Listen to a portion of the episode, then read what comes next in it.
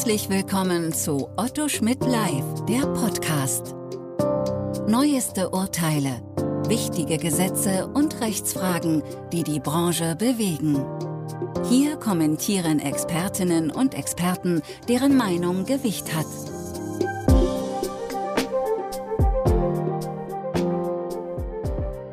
Herzlich willkommen zu einem neuen Podcast Datenschutzrecht in der Podcast-Reihe von Otto Schmidt Live. Mein Name ist Dr. Jens Eckert, ich bin Rechtsanwalt, Fachanwalt für IT-Recht und berate seit über 20 Jahren zum Datenschutzrecht. Der heutige Podcast ist einer aus meiner Sicht mittelbaren Auswirkung des Angemessenheitsbeschluss der EU-Kommission zum Datentransfer oder zum Daten Datenschutzrechtsrahmen zwischen der EU und den USA gewidmet.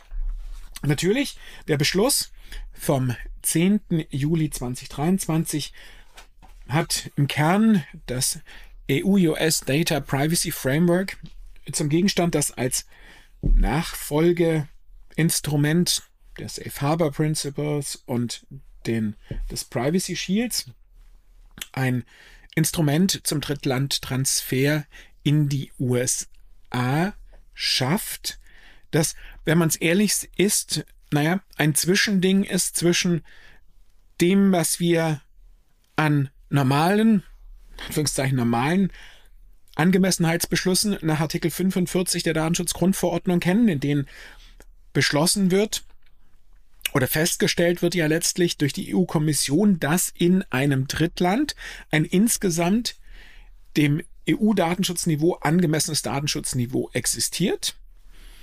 Beispielsweise der entsprechende ähm, Beschluss zum Vereinigten Königreich von Großbritannien und Nordirland oder auch der Schweiz. Und auf der anderen Seite den Standardvertragsklauseln nach Artikel 46, bei denen sich ein Empfänger in einem Drittland, für das nicht nach Artikel 45 der Datenschutzgrundverordnung ein angemessenes Datenschutzniveau durch die EU-Kommission festgestellt wurde, sich auf vertraglicher Ebene verpflichtet, solche Garantien oder solche Pflichten einzuhalten, dass bei ihm in Bezug auf die personenbezogenen Daten, die an ihn in dieses Drittland transferiert werden, ein angemessenes Datenschutzniveau existiert. Warum? So ein Zwischending, ja, rechtlich natürlich nicht. Rechtlich ist es eindeutig auf Artikel 45 Absatz 3 gestützt. Datenschutzgrundverordnung. Warum Zwischending? Naja, einerseits wird ein angemessenes Datenschutzniveau festgestellt, aber andererseits genügt allein die Feststellung der Kommission eben nicht, sondern im Fall des EU-US Data Privacy Frameworks muss sich ja der Datenempfänger in den USA den Verpflichtungen, die sich aus dem Angemessenheitsbeschluss in den Anlagen äh, ergeben bzw. dort beschrieben sind, unterwerfen und durch diese Unterwerfung sozusagen ähm, privatrechtlich ein, natürlich öffentlich-rechtlich überwacht in den USA, ein angemessenes Niveau zu sichern. Das ist das, um was es im Kern geht. Aber eine mittelbare Auswirkung wollte ich ja heute mal beleuchten und mir mal laut Gedanken darüber machen. Ich hatte es in dem vorletzten Podcast, der sich mit dem Beschluss auch schon beschäftigt hat, kurz angesprochen. Die EU-Kommission ließ in der Pressemitteilung anklingen, dass der jetzt erfolgte Beschluss sich auch auf andere Instrumente zum Drittlandtransfer auswirkt. Und das wird auch nochmal aufgegriffen in den FAQs, den Fragen und Antworten zum Datenschutzrahmen EU-US, der EU-Kommission vom 10. Äh, Juli 2023, die auch in deutscher Sprache vorliegen. Und ähm, dort heißt es unter Ziffer 7, wie wirkt sich der Beschluss auf die Möglichkeiten aus, andere Instrumente für die Datenübermittlung in die USA zu nutzen.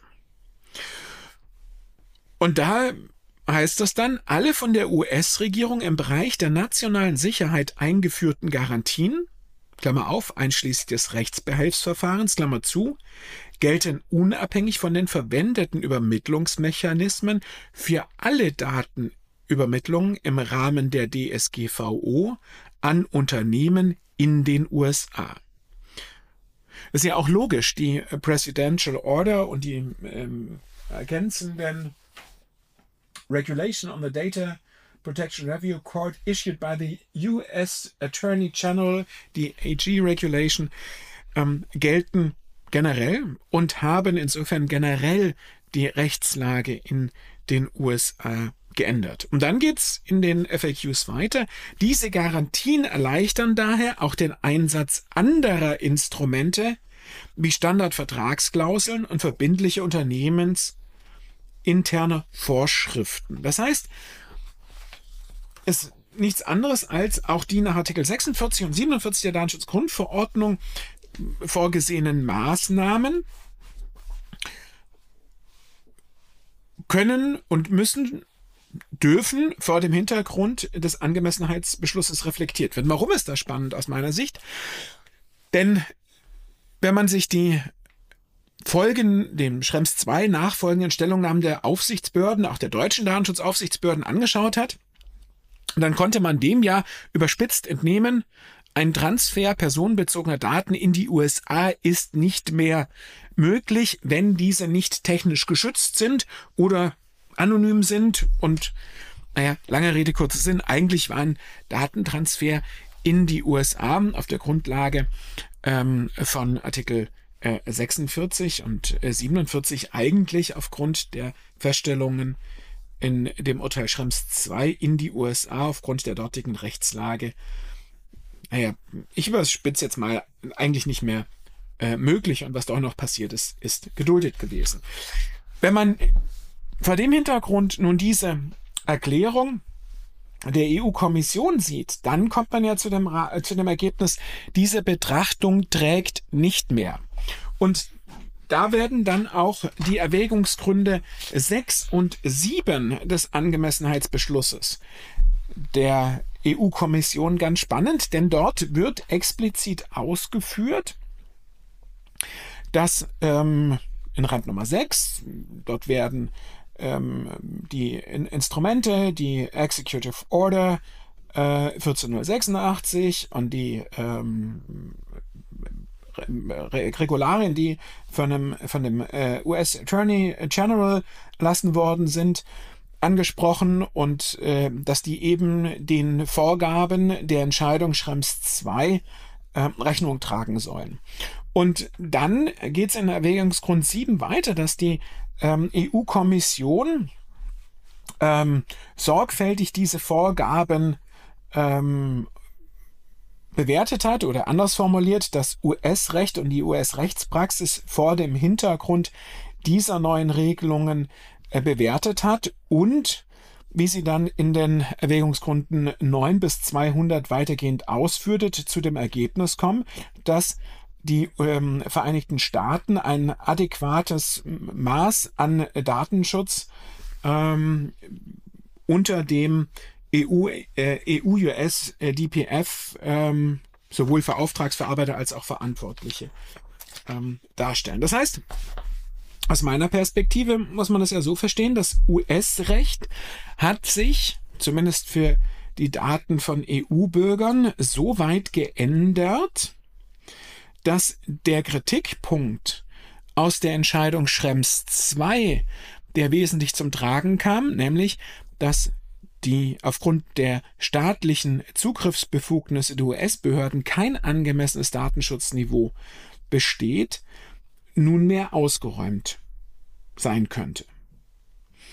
Das würde dann allerdings auch bedeuten, dass diese Kritikpunkte, die ja bei der Anwendung von Standardvertragsklauseln und äh, Binding Corporate Rules weiterhin ähm, zum Tragen kamen, ebenfalls ausgeräumt sind.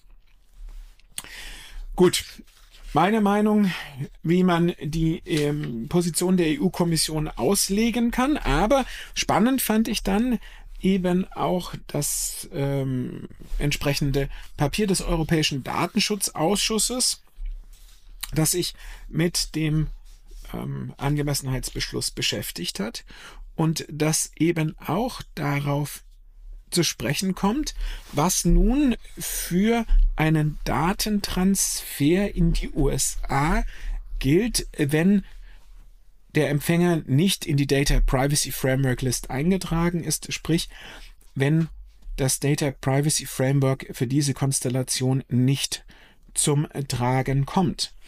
Und da führt auch der Europäische Datenschutzausschuss unter Bezugnahme auf die Feststellung der EU-Kommission aus, dass diese ähm, neuen und die geänderten Regularien und die Vorgaben im äh, US-Recht im US-Recht zum Schutz äh, dieser personenbezogenen Daten gelten unabhängig von dem für die Datenübermittlung eingesetzten Instrument.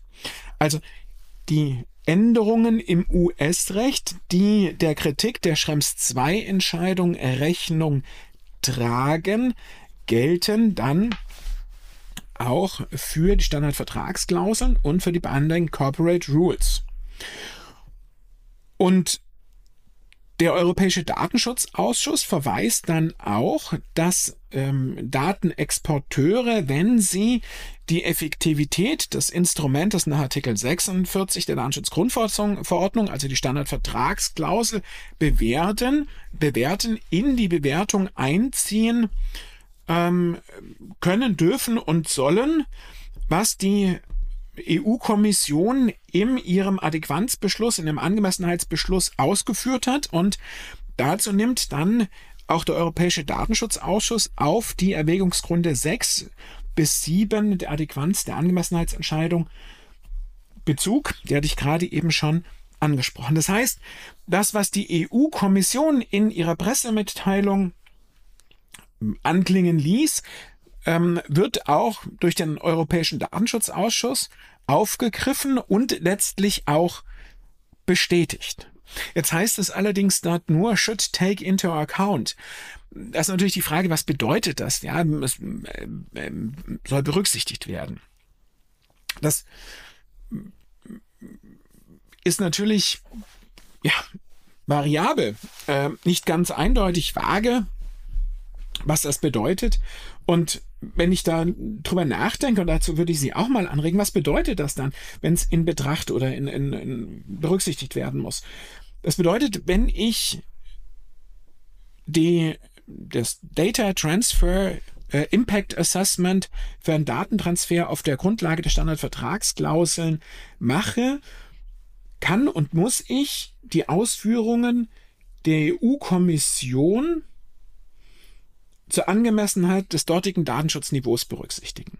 Was berücksichtige ich dann bei diesem Data Transfer Impact Assessment? Natürlich, jetzt stark verkürzt, dass aufgrund des abgeschlossenen Standardvertrags beim Empfänger sozusagen privatrechtlich sichergestellt ist, dass ein angemessenes Datenschutzniveau existiert. Also an diese Seite ähm, der Übermittlung des Transfers ein Haken und hinsichtlich der des, des äh, Rechtsrahmens für den Zugriff von Sicherheitsbehörden berücksichtige ich das, was die EU-Kommission bewertet hat in den Erwägungsgründen 9 bis 200 zum Angemessenheitsbeschluss. Und dann komme ich ja auch an dem Punkt eigentlich für mich zu dem Ergebnis, dass jetzt die Rechtslage in den USA, die in Schrems 2 kritisiert wurde, nun nicht mehr kritisch ist und komme damit ganz schnell zu dem Ergebnis,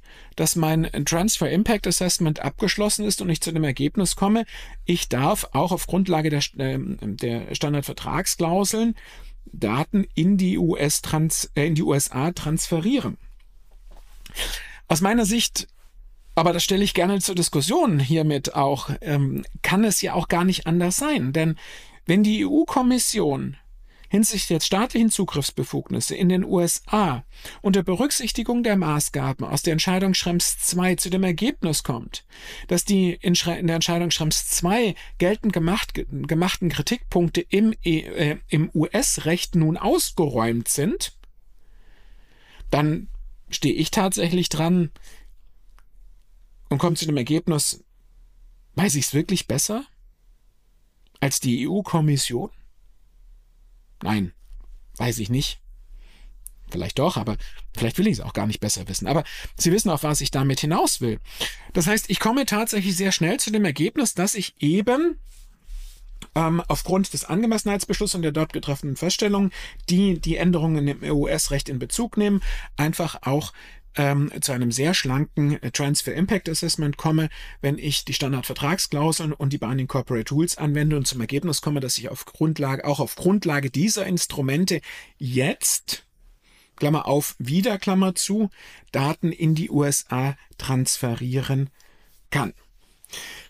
Mag sein, dass der EuGH in einer Entscheidung Schrems 3 oder in einer anderen Entscheidung, die dann nicht Schrems 3 heißt, weil eine andere Klage entschieden wird, im Bezug auf das EU-US Data Privacy Transfer ähm,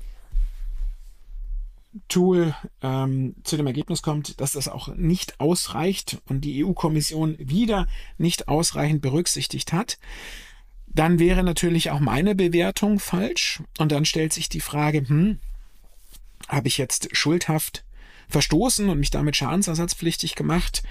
Habe ich schuldhaft verstoßen und deswegen eine Sanktion verwirkt? Da wäre ich auch geneigt zu sagen, nein. Also, wenn ich mir diese ausführliche Bewertung der EU-Kommission anschaue, wird man schon zu dem Ergebnis kommen, dass ein Tritt bei einer, beim Abstellen einer eigenen Bewertung hierauf nicht von einer schuldhaften Fehlbewertung ausgegangen werden kann. Da aber nochmal zur Vorsicht, denn Sie wissen, die Anforderungen an einen unvermeidbaren und damit schuldbefreienden Verbotsirrtum sind sehr, sehr hoch im Sanktionsrecht. Also ähm, da muss man wohl doch nochmal näher drüber nachdenken. Auf was möchte ich hinaus? Die, der Angemessenheitsbeschluss schafft nicht nur in Form des Data Privacy Frameworks eine Möglichkeit, Daten in die USA zu transferieren, sondern öffnet eben auch den Weg für einen Datentransfer aufgrund der Standardvertragsklauseln und der Binding Corporate Rules. Und das ist eben meiner Ansicht nach dann auch sehr spannend für die Unternehmen, die sich überlegen, gar nicht erst auf das Data Privacy Framework umzustellen, weil, so habe ich es von einigen schon gehört, man sich denkt, oh, das wird ja eh gekippt, dann bleiben wir doch lieber bei dem, was bisher funktioniert hat. Der Haken an dem Punkt und der Überlegung ist aus meiner Sicht der, die Aussage, ja, weil es bisher mit den Standardvertragsklauseln funktioniert hat, naja, wie eingangs angesprochen, wäre ich mir da nicht so sicher gewesen, ob die Standardvertragsklauseln, die abgeschlossen worden sind, bisher also bis zum 10. Juli, äh, tatsächlich sicher den Datentransfer in die USA ähm, getragen haben. Aber jedenfalls die Vereinbarungen, die geschlossen sind, werden jetzt aufgrund der Ausführungen der EU-Kommission in einem Angemessenheitsbeschluss wohl den Drittlandtransfer tragen können. Das zumindest meine erste Überlegung zu den mittelbaren Auswirkungen der, ähm, des Angemessenheitsbeschlusses der EU-Kommission. Aber wie gesagt, ich wollte darüber mal im heutigen Podcast laut nachgedacht haben und rege Sie an oder rege, möchte Sie dazu anregen, sich über diesen Aspekt Gedanken zu machen. Und vielleicht will der eine oder andere von Ihnen, die eine oder andere von Ihnen auch etwas dazu schreiben und ich lese demnächst eine Veröffentlichung, in der ich eines Besseren belehrt oder vielleicht mit meinen Überlegungen und tiefergehend begründet bestätigt werde. In diesem Sinne, bleiben Sie dem Podcast und dem Datenschutzrecht gewogen. Auf Wiederhören. Sie hörten Otto Schmidt live, der Podcast.